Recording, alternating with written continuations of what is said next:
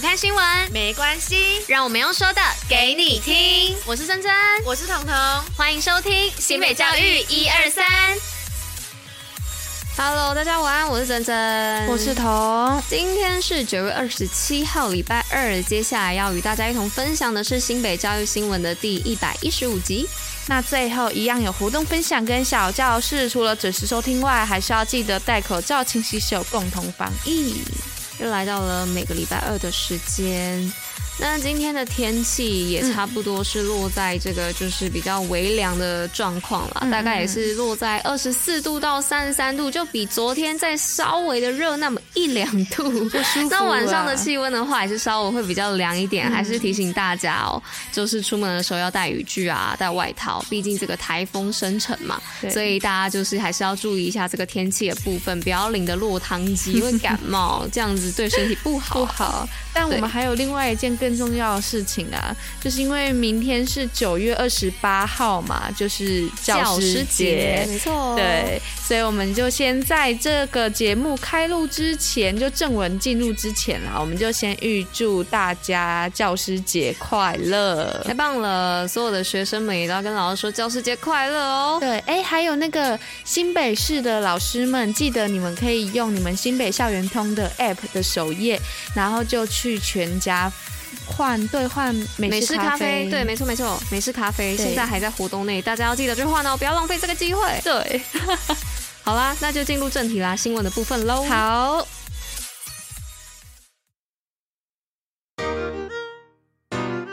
好，那今天新闻的部分呢、总共有四则，我们来听一下。今天第一则新闻的部分要分享什么吧？是闽南语融入幼儿园教保活动，互动让感情变更浓哦。那新北市呢，为了推动母语教学向下延伸到幼儿园，鼓励申请闽南语的沉浸式融入教保活动课程，并以趣味学习生活母语为理念，设计一系列的闽南语教材，把握幼儿语言的黄金时期，并透过这个活动，让祖孙呢亲子间的感情。更浓厚，哎、欸，我觉得小时候学习语言这件事情真的还蛮重要的，因为像我其实是一半的客家人跟一半的闽南人，那小时候就是大概呃幼稚园以前几乎都是我外婆带大的，然后外婆那时候就是都跟我讲台语，所以我台语其实我觉得，我虽然说对没有讲得很流利到或很轮很轮转，但是我觉得至少我可以跟人家沟通，那台语基本上我也都听得懂，所以我觉得这小时候跟语呃小时候学习语言这件事情真的还蛮重要的，可塑性很强。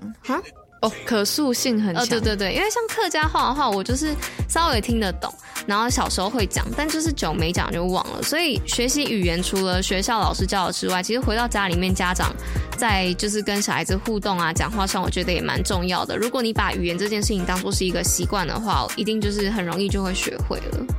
啊，所以说环境真的是很重要啊。那我们就赶快来到我们的第二则吧。第二则是特教生家庭日十周年办活动，建立亲子关系。那新北市啊，在今年为了庆祝西手民间单位合作办理的特教生家庭日公益活动的十周年活动，而扩大办理，透过超过三十多项的活动，让特教家庭享受难忘的家庭日。活动日期是十一月五号的上午，地点呢是在迪卡侬的三重旗舰店办理。好，那接下来第三则新闻的部分呢、是说到跨领域投身教职，获得 Super 教师奖的肯定。那教师节要到了嘛，就是明天，所以全国教师会呢，在二十五号的时候便举行了一百一十一年度全国 Super 教师奖的颁奖典礼。那其中呢，新北市精美国小附设幼儿园的教师郭慧娟呢，便获得此殊荣，象征她带领着学生在校园与社区踏查，让其了解家乡以及培养美感的教学方式受到肯定。那我们也再次就是祝大家各位老师们教师节快乐。那我们就来到我快乐。那我们就来到我们的最后一则，是国际多元文化派对，超过十一万的新住民热情参与。这个是新北市国际多元文化派对，在今年是在新庄运动公园举办。内容除了有闽特原族群之外，还有葡萄牙、墨西哥、缅甸等等等十二国，还有横跨五大洲的跨文化主题。那当天参与的新住民人数更是超过了十一万。也期望未来新北市会持续办理这系列的活动，达成乐活、乐业、乐学的新著名十年愿景。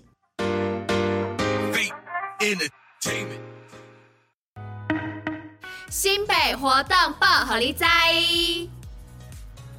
好的，那今天的活动报为阿贝来报虾米嘞？是新北一百一十二年适性入学宣导，免费赠送素养考题题库。那教育局呢，在一百一十一年下半年抢先办理了一百一十二年的适性入学宣导即国高中大考素养考题的实作解题的系列活动，并邀请新北市三大家长团体以及中华未来学校教育学会共同办理，期望透过讲座呢，协助家长学生了解适性入学的理念以及掌握素养命题。那活动部分呢，将于十月一号到十二月二十四号期间，新北境内不分城乡都可以选择不同场次就近参加哦。